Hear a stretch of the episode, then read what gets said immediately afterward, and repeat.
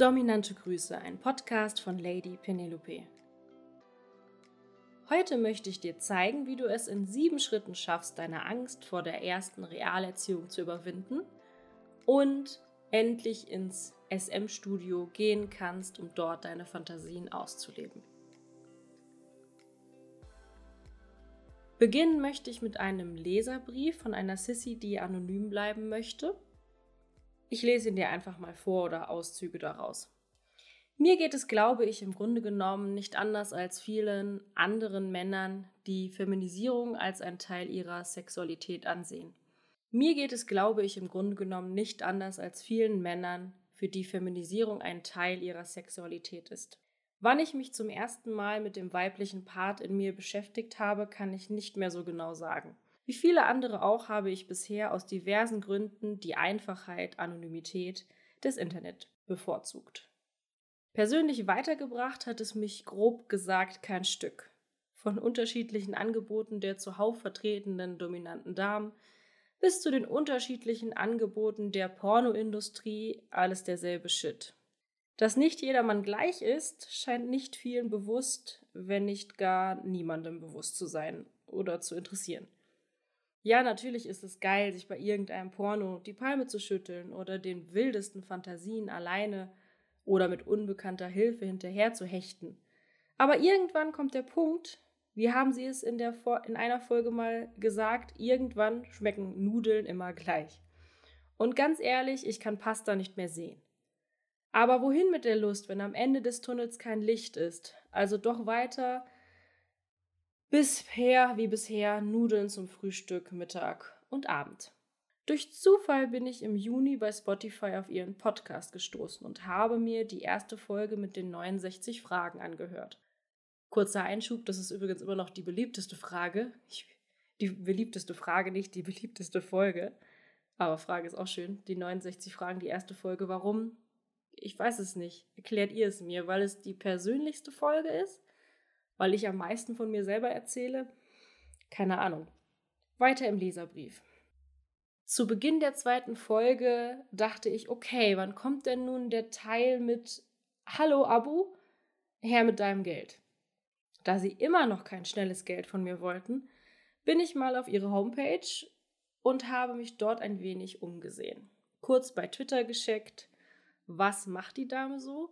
Siehe da immer noch keine Spur von Kosten okay, was stimmt hier nicht? War meine, und die werden Sie mir mit Sicherheit zugestehen, berechtigte Frage. Nach ein paar weiteren Folgen Ihres Podcasts und Zeit auf Ihrer Homepage habe ich feststellen müssen, okay, die Dame scheint wohl anders zu sein als der Rest. Daraufhin habe ich mich bei Ihnen beworben. Kurzer Einschub. Ja, ich bin ziemlich anders als die anderen Damen. Und jeder, der mal mit Maria gesprochen hat oder mit mir persönlich das Vergnügen hatte, weiß das auch, denn auch wenn sehr viele Leute in meinen kostenlosen Beratungsgesprächen sitzen, nehme ich da trotzdem ja nicht jeden. Und klar, wenn jetzt mein einziger Lebensinhalt wäre, irgendwie viel Geld zu verdienen, würde ich wahrscheinlich jeden nehmen. Aber seien wir mal ganz ehrlich, ich möchte einfach auch nicht mit jedem zusammenarbeiten.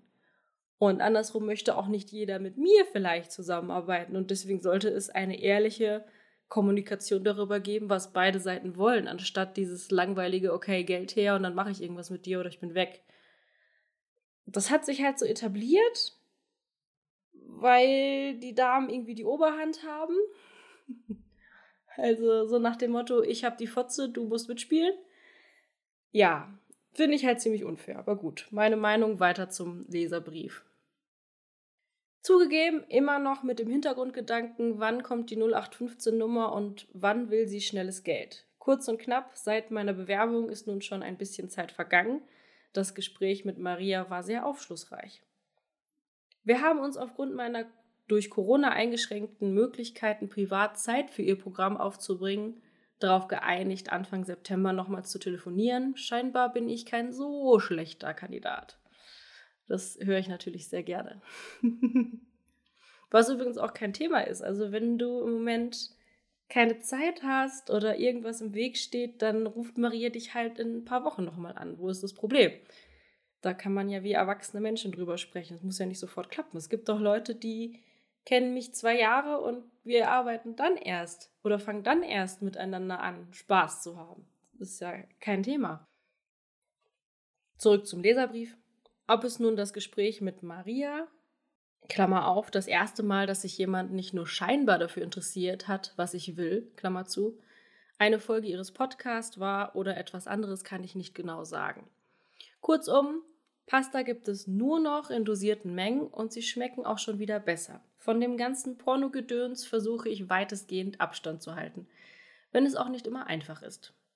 Für mich persönlich, der Moment, in dem ich festgestellt habe, dass der Teil meiner Sexualität zu mir gehört und ich richtig Spaß daran habe, ihn auszuleben, war mein Besuch im SM-Studio. Ich habe zwar schon öfter mal nach Studios in der Region gesucht, aber dann doch immer kurz davor den Schwanz eingezogen. Kurzer Einschub, das ist das, was ich glaube bei 90 Prozent der Terminen passiert. Wenn wir im SM-Studio sehen, okay, da hat sich jemand einen Termin gemacht, der kommt zum ersten Mal, dann wissen wir schon, die Wahrscheinlichkeit, dass der kommt, ist relativ gering.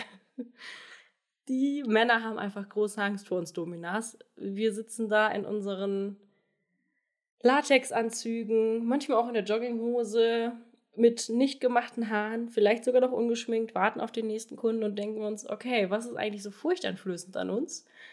Und lachen uns darüber kaputt, denn ich weiß, es gibt viele Vorurteile über Dominas, aber hör dir meinen Podcast an, hör mir zu.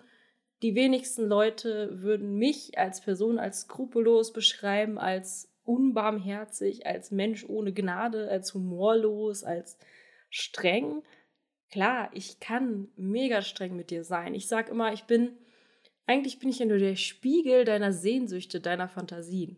Mehr bin ich ja gar nicht. Und wenn du mich streng möchtest, dann bin ich streng. Wenn du aber zum ersten Mal kommst, brauchst du etwas ganz anderes als Strenge oder keine Gnade oder Erschläge oder sonst was, sondern du brauchst erstmal das Einführungspaket, erstmal langsam reinkommen. Nachdem ich endlich genug Mut gesammelt hatte, um einen Termin bei einer dominanten Lady auszumachen, war der Elan dazu schon wieder dem Kack in der Hose gewichen. Zwei schlaflose Nächte später war dann der Tag X. Ich weiß nicht, ob das vielen so geht, aber ich war ein nervöses Wrack. Kurzer Einschub, ja, es geht allen so, glaube ich. Es ist auch sehr lustig zu sehen, wenn die Leute dann äh, mit schlotternden Beinen zur Tür reinkommen und sich nicht mal trauen, jemanden anzugucken. Irgendwie habe ich dann doch die Arschbacken zusammengekniffen und bin tatsächlich hingegangen. Die arme Lady tut mir eigentlich immer noch so leid. Sowas Nervöses hat sie sicherlich noch nie gesehen. Na, ich weiß ja nicht. Aber Hut ab. Sie hat sich für das Vorgespräch viel Zeit genommen und nach und nach habe ich mir sogar angefangen, habe ich sogar angefangen, mich wohlzufühlen.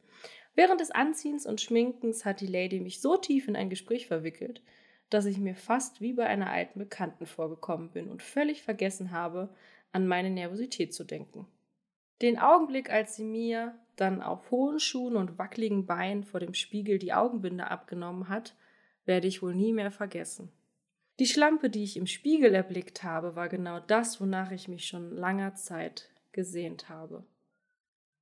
So wie ich mich in diesem Moment gesehen habe, hätte ich mich gerne selber vernascht. Das hat dann aber doch die dominante Lady für mich übernommen und mir gezeigt, was eine kleine Schlampe wie ich bei ihr zu erwarten hat. Wenn ich mir im Nachhinein überlege, dass ich dieses Erlebnis schon x Jahre vorher hätte haben können, würde ich mir am liebsten in den Hintern beißen. Wie auch immer, ich weiß nicht, inwieweit ich mich je getraut hätte, tatsächlich die Live-Erfahrung zu machen, ohne den kleinen oder auch größeren moralischen Schubs ihres Podcasts. Eines steht für mich jedenfalls fest.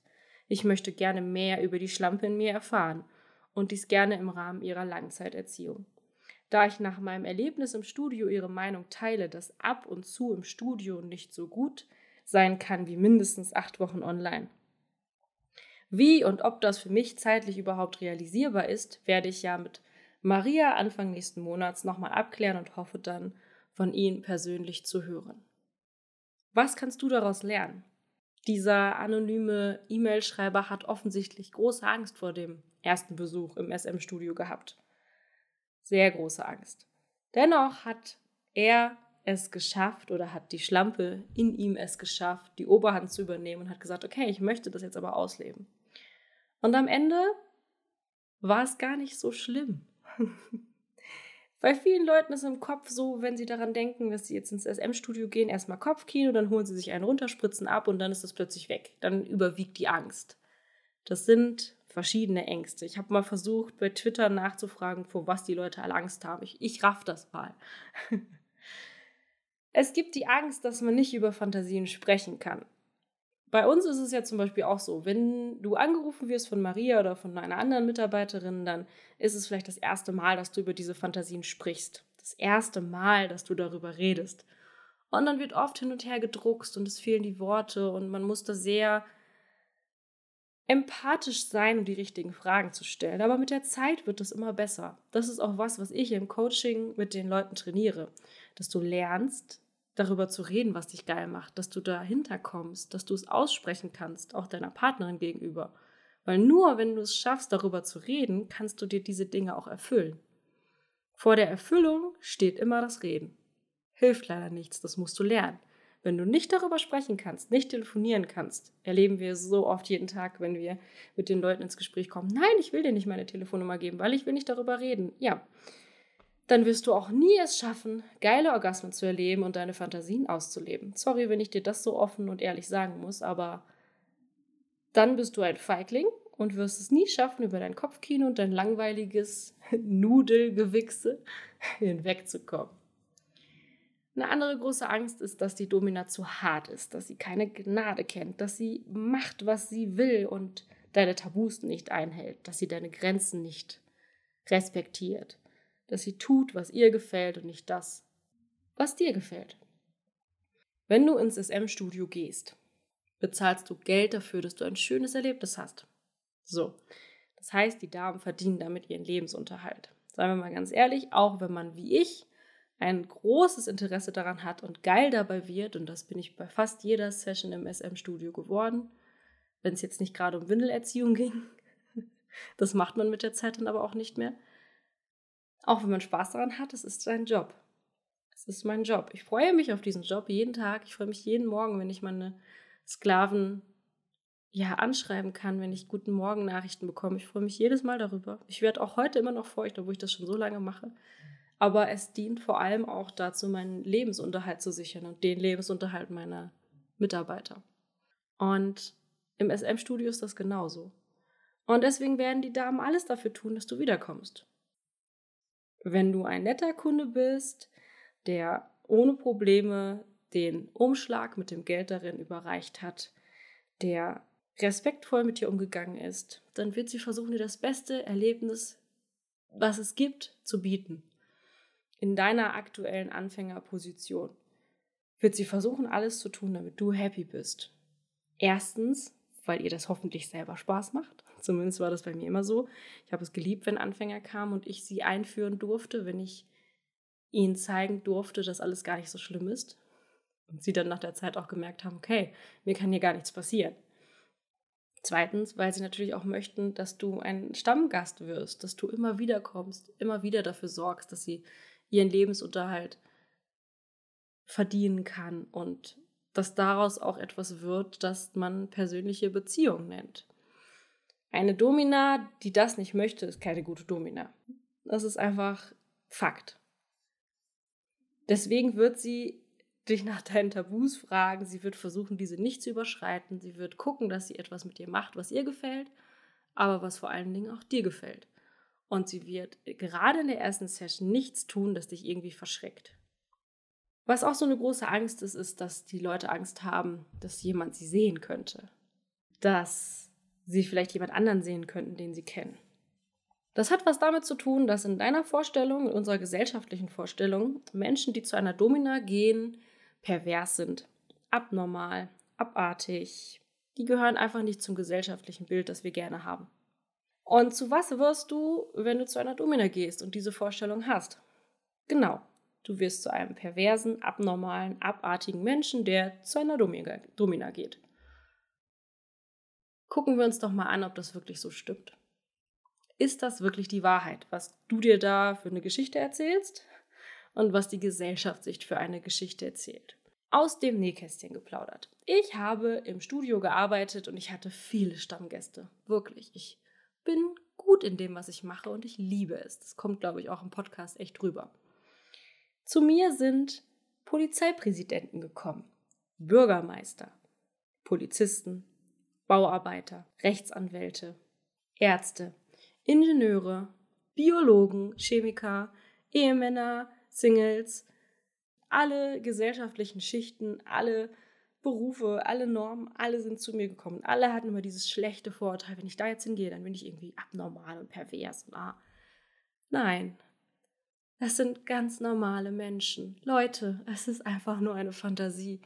Ihr macht daraus immer etwas, oh Gott, geht der geht da zu einer Domina, der geht seiner Frau fremd. Oh. Ja, was ist denn, wenn die beiden darüber gesprochen haben, ehrlich? Was ist denn, wenn die Frau sagt, okay, pass auf, ich will dich nicht in den Arsch ficken. Ich hab da keinen Bock drauf. Und es ist für mich okay, wenn du woanders hingehst und dir das holst. Was ist denn dann? Das größte Problem, das viele Leute haben, wenn sie zu einer Domina gehen, sind diese ganzen Vorurteile. Dieses, oh Gott, das darf ich nicht, das ist was Verbotenes. Oh, wenn meine Partnerin davon erzählt. Meine Partnerin könnte davon erfahren, das ist auch so, ein groß, so eine große Angst.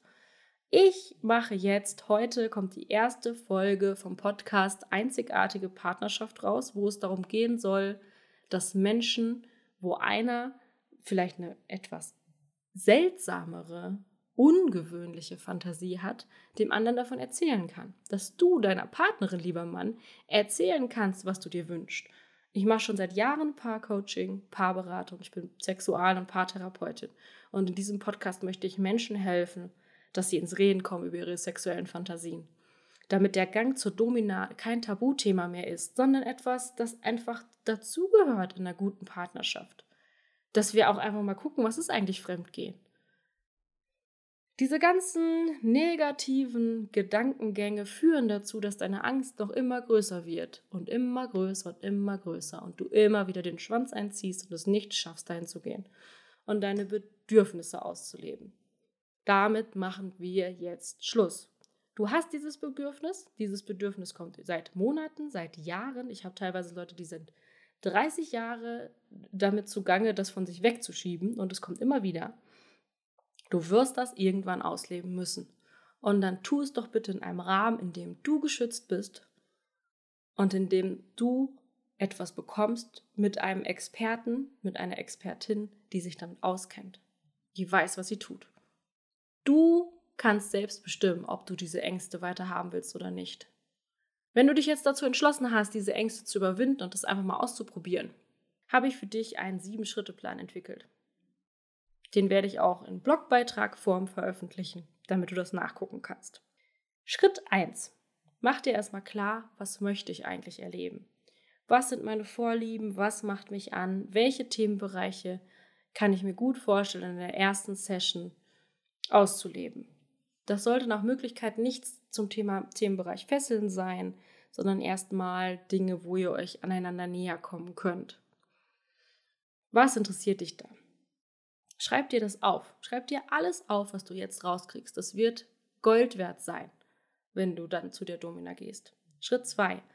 Was möchtest du auf gar keinen Fall erleben? Also was sind deine Tabus? Was geht gar nicht? Was ist, wenn sie mit Natursekt anfängt, mit Kaviar? Was ist, wenn sie Windelerziehung vorschlägt? Was ist mit Atemreduktion? Nicht bei der ersten Session, aber für später mal. Sind das für dich Tabuthemen? Geht das oder geht das nicht? Was geht auf gar keinen Fall? Schreib dir das auf. Das sind deine Grenzen, die muss sie einhalten. Schritt 3. Wo bin ich eingeschränkt? Also wo habe ich medizinische Probleme oder Phobien oder was ist für mich schwierig?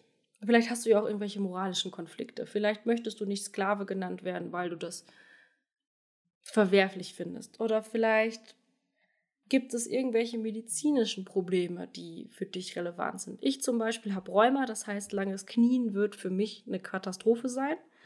Das sollte man in einer Session berücksichtigen. Und das kann die Dame auch nur berücksichtigen, wenn du ihr das sagst. Also schreib dir auch das auf. Wo bin ich eingeschränkt? Schritt 4. Wovor habe ich Angst? Was ist das Schlimmste, was passieren kann? Schreib dir das auf. Rede mit ihr darüber. Sei ehrlich, sei offen. Sie hat diese ganzen Ängste schon mal gehört. Es gibt nichts, worüber du nicht mit ihr reden kannst. Wenn du sagst, ey, ich würde gerne anal ausprobieren, aber ich habe Angst, dass da Kaviar dir entgegenkommt und das ist irgendwie für mich eine Hemmschwelle, dann kannst du mit ihr darüber reden. Punkt. Anstatt dass es nachher dazu, die Wahrscheinlichkeit, dass es dazu kommt, ist sehr gering, anatomisch gesehen ist die Wahrscheinlichkeit bei 5 bis 10 Prozent. Es passiert aber trotzdem. Vielleicht ist das für dich im Kopf so eine Sache, wo du sagst, boah, das will ich auf gar keinen Fall. Oder du hast irgendwelche anderen Ängste, zum Beispiel, dass du die Kontrolle verlierst. Oder hm, dass du in einen engen Käfig gesperrt wirst, weil du Angst, Platzangst hast oder irgendwas anderes.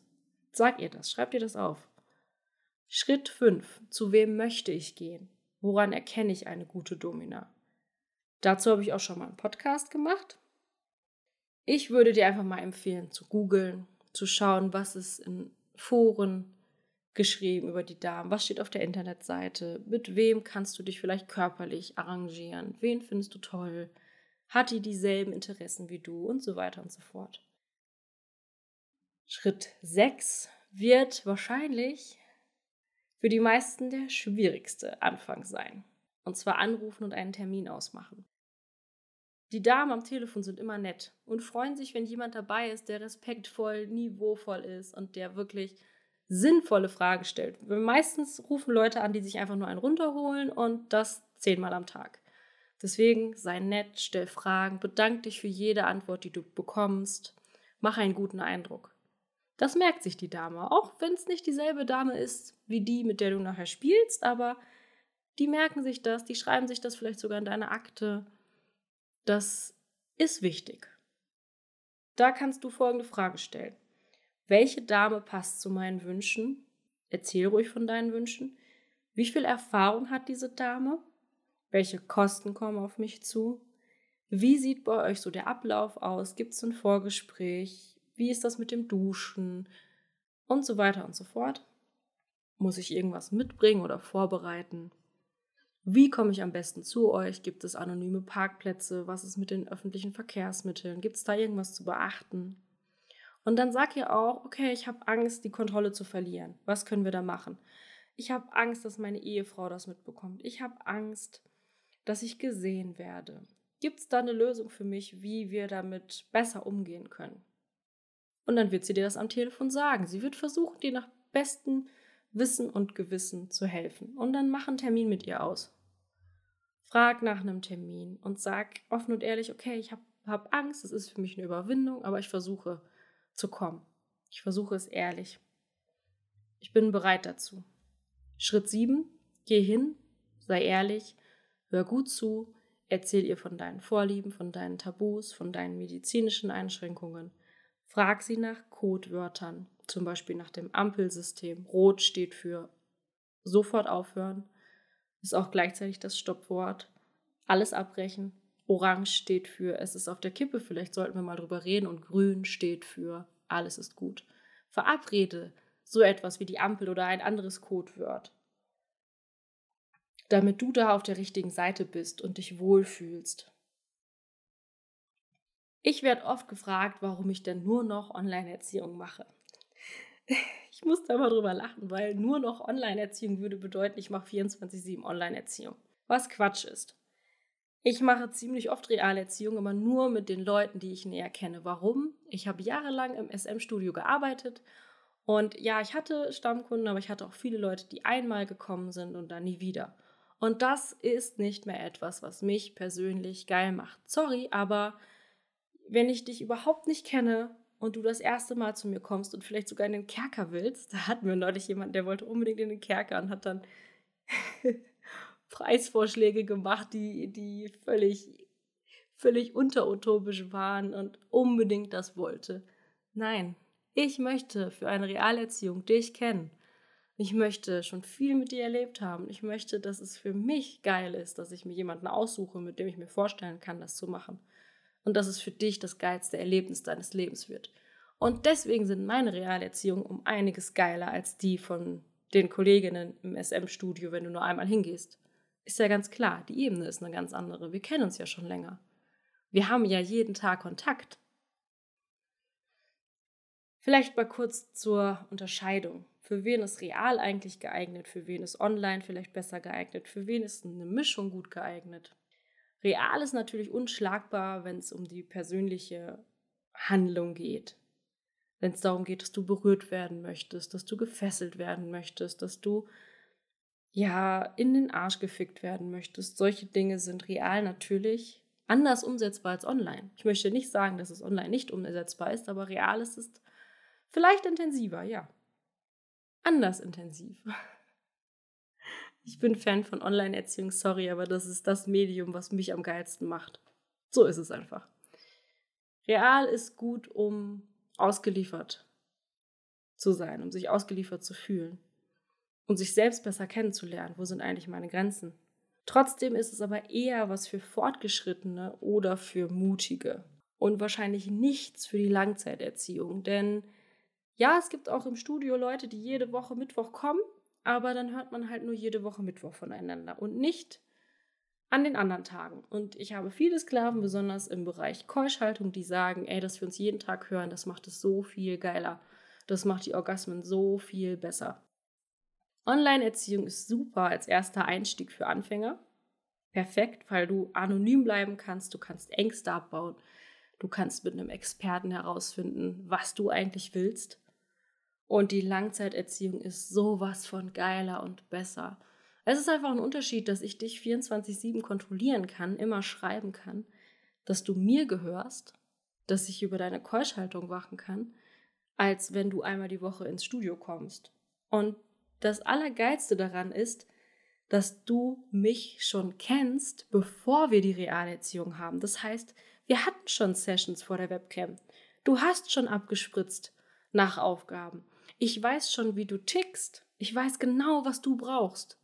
Und ich kann es in der Realerziehung viel, viel besser und geiler mit dir machen. Ich kann viel besser diese Session aufbereiten, vorbereiten. Und deswegen ist für mich die Online-Erziehung mit Realerziehungselementen das Geilste, was es geben kann. Es ist auch viel natürlicher und viel besser in dein Leben einzubauen, weil, sagen wir mal ganz ehrlich, wer schafft es denn wirklich, jede Woche Mittwoch zur Domina zu gehen? Fast keiner. Aber sich vielleicht eine halbe Stunde, eine Stunde am Tag zu nehmen, um darüber zu reden, was gerade in dir vorgeht, was du gerade brauchst, was ich gerade brauche, was uns beide geil macht, das ist doch das, das Beste, was es geben kann. Und dann in Zeitabständen, die zu deinem Leben passen, eine Realerziehung. Das ist das Geilste, was es geben kann. Das ist einfach so und jeder, der was anderes behauptet, hat noch nie eine Online-Langzeiterziehung mit Realelementen gemacht. Bei einem Profi, bei jemandem, der wirklich weiß, wie es funktioniert. Ich kenne keine andere Domina im SM-Studio, wo die Leute rausgehen und ihnen schwindelig ist, weil der Orgasmus so geil war. Keine. Hört sich jetzt vielleicht eingebildet an, aber genau so ist es. Wir werden in ein paar Wochen auch noch Interviews haben von Leuten, die Keuschhaltung als, ja, als Steckenpferd, als Mittelpunkt ihrer Erziehung gewählt haben, wo das einfach so ist. Es ist einfach eine andere Art, wenn ich dir morgens sagen kann, ey, schick mir jede volle Stunde, egal wo du gerade bist, ein Bild von deinem harten Schwanz, von meinem harten Schwanz, von meinem Eigentum und sperr ihn dir nach wieder in den Käfig. Ist eine andere Form von Erziehung, als wenn du einmal in deinem Leben zwei Stunden in ein Studio gehst. Eine ganz andere Form. Wenn du wissen willst, wie das geht und ja, wie du da rankommen kannst, wie du einer der Glücklichen sein kannst, dann bewirb dich doch auf www.lady-penelope.com und meine Assistentin, die Maria, wird dich dann anrufen. Und wenn du ein geeigneter Kandidat bist, hören wir uns vielleicht bald schon im kostenlosen Erstgespräch, wo ich dir dann alles weitere persönlich erkläre und wir individuell für dich ganz persönlich festlegen, was du in den nächsten acht Wochen im Coaching brauchst. Du bekommst dann zum Beispiel auch einen kostenlosen Sklavenvertrag dazu, den ich extra nur für dich schreibe. Ey, ich war neulich auf Twitter, da hat mir einer erzählt, er musste sich seinen Sklavenvertrag selber schreiben, weil seine Herrin zu faul war. Ja, wie soll sie denn dann rauskriegen, auf was er steht? Das finde ich zum Beispiel ziemlich unprofessionell. Ich schreibe deinen Sklavenvertrag selber, alleine. Ich setze mich damit auseinander, was du dir wünschst. Ich beschäftige mich mit dir als Person, als Individuum. Und ich versuche dir das Bestmögliche, das geilste Ergebnis zu liefern, mit dem du glücklich bist. Weil ich weiß, dass du etwas ganz anderes brauchst als alle anderen Sklaven, die ich betreue. Wenn du da Bock drauf hast, bewirb dich doch einfach mal. Ansonsten hören wir uns nächste Woche Freitag wieder. Dominante Grüße, Lady Penelope.